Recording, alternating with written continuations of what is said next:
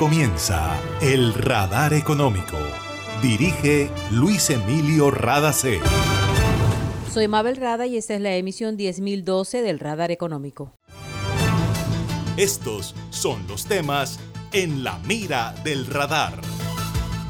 En la generación de empleo y el refuerzo de políticas sociales está la clave del desarrollo de nuestro país, dice la Asociación Nacional de Empresarios de Colombia, ANDI, al hacer un análisis de los datos de pobreza monetaria, que llegó a 39.3% en el mes de marzo, de acuerdo con el Departamento Administrativo Nacional de Estadísticas, DANE. Industriales y comerciantes colombianos mantienen su confianza en las actividades económicas. Tenemos datos de la encuesta de opinión empresarial realizada por Fedesarrollo. Gobernación del Atlántico aspira a iniciar obra de ampliación del corredor universitario dentro de tres meses. Invertirán 208 mil millones de pesos y generarán 2 mil empleos. Tenemos datos en la voz de Nuri Logreira, secretaria de Infraestructura.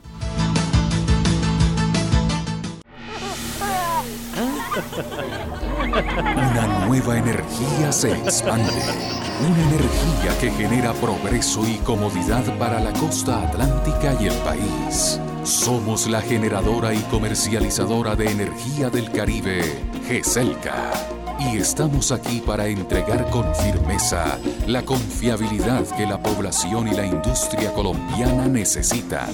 GESELCA, energía que construye futuro. Ahí llegó a mi barrio, llegó a mi barrio, la energía que estaba esperando, con la que para seguir vacilando, todo el Caribe la estaba esperando. Conéctate con la energía que transformará tu barrio. Proyectos que mejorarán la calidad del servicio y te permitirán tener el control de tu consumo. Y sí a la energía que cambiará tu vida sin costo alguno. Y yo soy puntual con aire, me acompaña noche y día, porque con aire disfruto la vida. Aire.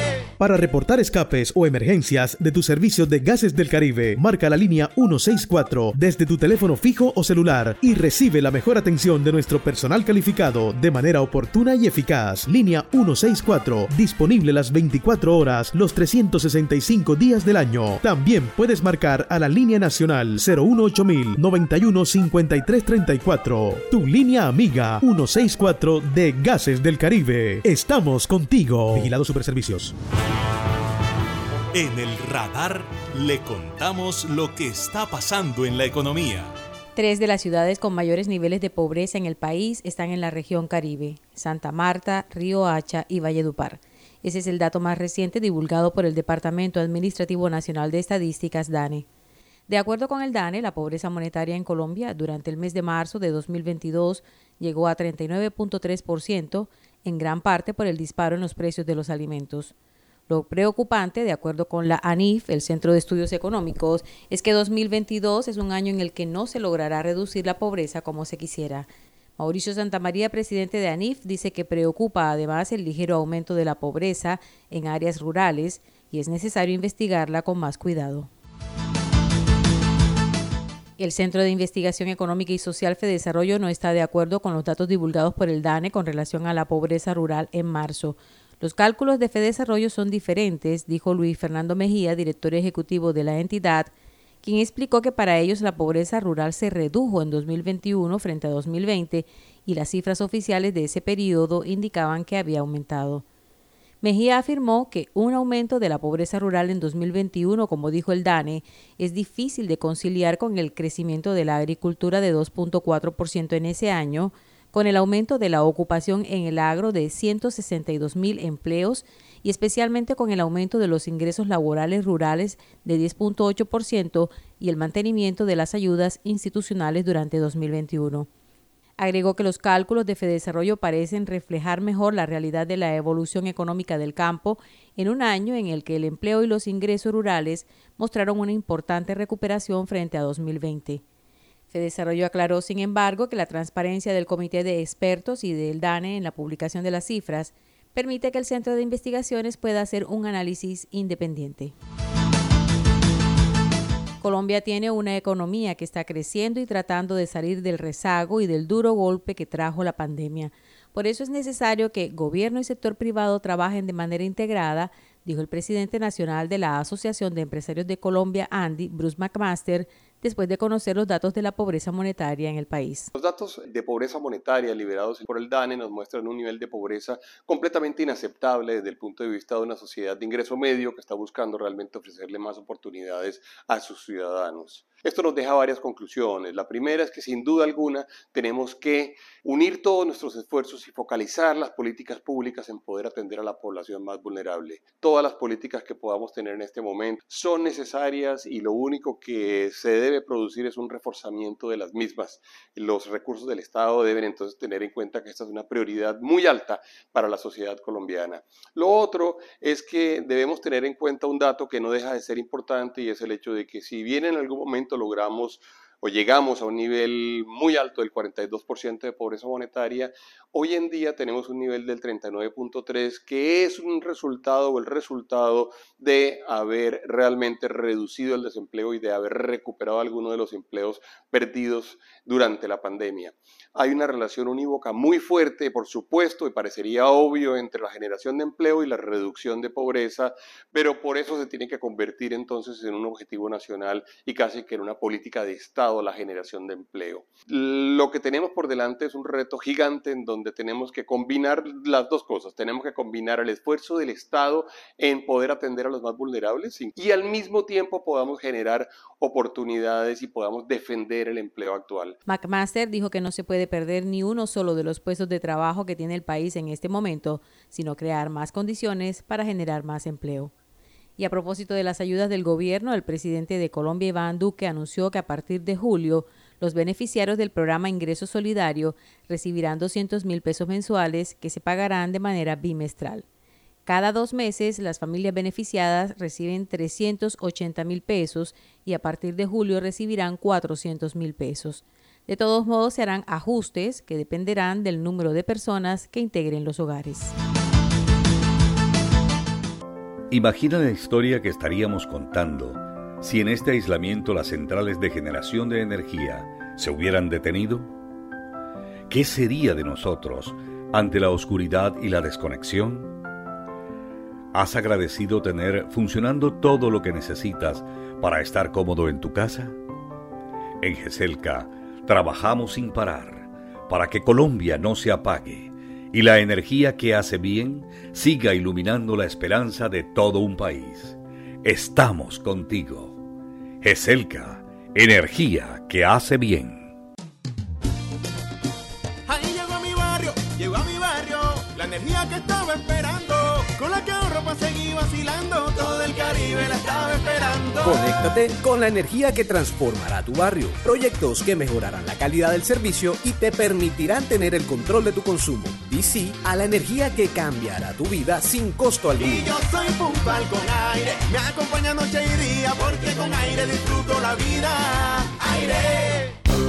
En Gases del Caribe tenemos una nueva línea de WhatsApp para atender tus solicitudes relacionadas con nuestro servicio. Escríbenos al 605-322-7000 y obtén respuesta inmediata. Recuerda 605-322-7000. En Gases del Caribe, tus trámites a la mano. Estamos contigo. Vigilado Superservicios. Está escuchando el radar económico. El indicador de confianza del consumidor en Colombia para el mes de marzo de este año llegó a 35.3%, ligeramente más alto que el del mes de febrero que fue 34.9%. En todo caso, está por debajo del último trimestre de 2021. ¿Qué significa esto? Escuchemos a Juan Daniel Oviedo, director del Departamento Administrativo Nacional de Estadísticas, DANE. Esto significa que a pesar de que tenemos una mejora intermensual en el indicador de confianza del consumidor, tenemos un retroceso estructural que se consolida en los tres primeros meses del año 2022 como producto del entorno inflacionario, la mayor percepción de inseguridad y sobre todo la incertidumbre asociada con el ciclo político del país. Casi la mitad de los jefes de hogar, ligeramente por debajo, están considerando que la situación económica del hogar en marzo del 2022 es peor o mucho peor que aquella que se observaba en marzo de 2021 exactamente el 48.8% de los jefes de hogar y cónyuges manifiestan que consideran que está peor o mucho peor que hace 12 meses, lo cual si bien es una reducción estructural frente a casi tres cuartas partes de jefes de hogar que a comienzos de la pandemia consideraban que la situación económica era peor o mucho peor que los 12 meses anteriores, si vemos que desde octubre de 2021 estamos viendo un incremento parcial en la incidencia de esta percepción pesimista frente al futuro y al presente de la situación económica comparada con lo que sucede hace 12 meses. Oviedo también entregó datos de las ciudades con mayor y menor índice de confianza. La ciudad con mayor nivel de confianza, en este caso, es Cúcuta, área metropolitana, con una calificación de 45.5 sobre 100, seguida de Medellín, área metropolitana, con una calificación de 42.3 puntos sobre 100. Mientras tanto, la ciudad con el menor nivel de confianza, altamente asociado con el drástico deterioro de la percepción de inseguridad, se encuentra Riohacha, en donde el indicador de confianza del consumidor corresponde a 24,6 sobre 100. Era Juan Daniel Oviedo, director del DANE.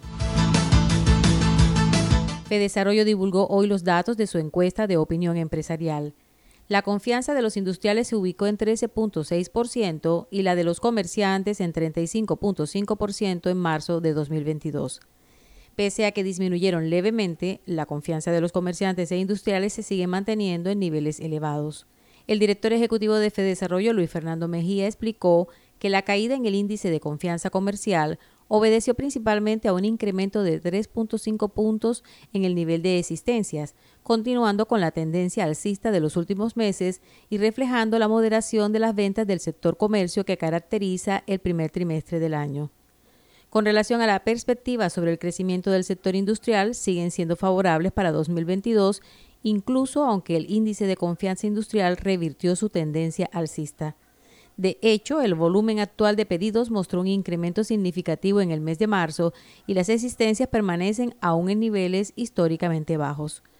Por otra parte, las expectativas de generación de empleo de los industriales para el próximo trimestre aumentaron a 16.1%, mostrando un incremento de 4.3 puntos porcentuales frente al trimestre anterior.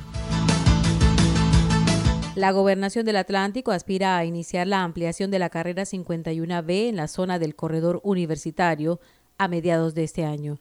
Así lo informó Nuri Logreira, secretaria departamental de Infraestructura, en el marco del simposio sobre ingeniería de pavimentos que realiza en Barranquilla la Sociedad de Ingenieros del Atlántico. La idea es poder llevar esta vía a dos calzadas, tres carriles, con todo un acondicionamiento a nivel de urbanismo a nivel de confort, no solamente para el vehículo, sino para el peatón. Adicionalmente a esto también para el ciclista, porque va a contar con una ciclorruta en todo su recorrido y que pues obviamente pues apunta a todos nuestros objetivos relacionados con temas de competitividad, turismo y desarrollo económico en el Departamento del Atlántico. ¿Cuándo arrancaría la obra? En este momento ya tenemos la primera unidad funcional en proceso de contratación, ya están publicados los prepliegos, esperamos eh, el próximo mes publicar la segunda unidad funcional y esperamos que en el segundo semestre ya estemos arrancando este proyecto. Estamos hablando de una inversión de cuánto? Estamos hablando de una inversión que está del orden de los 208 mil millones de pesos para la ampliación del tramo conocido como corredor universitario. Lo que siempre hablamos de prolongación de la 51B y lo que conocemos mucho como la vía Puerto Colombia. La obra que genera 2.000 empleos directos e indirectos se realizará en año y medio. La gobernación trabaja de la mano con la alcaldía de Puerto Colombia, especialmente en lo relacionado con la coordinación de planes de manejo de tráfico vehicular, pues una obra de esta envergadura generará desviaciones y trancones. Y esto ha sido todo por hoy en el Radar Económico. Gracias por su sintonía.